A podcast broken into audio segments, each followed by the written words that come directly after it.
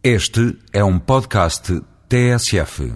Por toda a Europa, os festejos em honra de São Martinho estão relacionados com cultos da terra, das previsões do ano agrícola, com festas e canções desejando abundância, e nos países vinícolas do sul da Europa, com o vinho novo e água pé.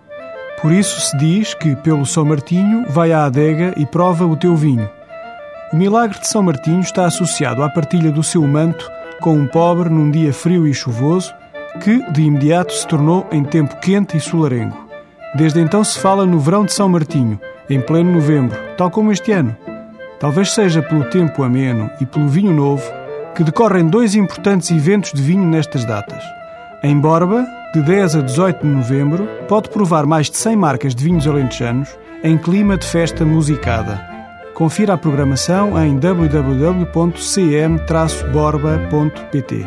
Em Coimbra, na Quinta das Lágrimas, os vinhos da Bairrada unem-se aos vinhos do Dão, também no nome do evento.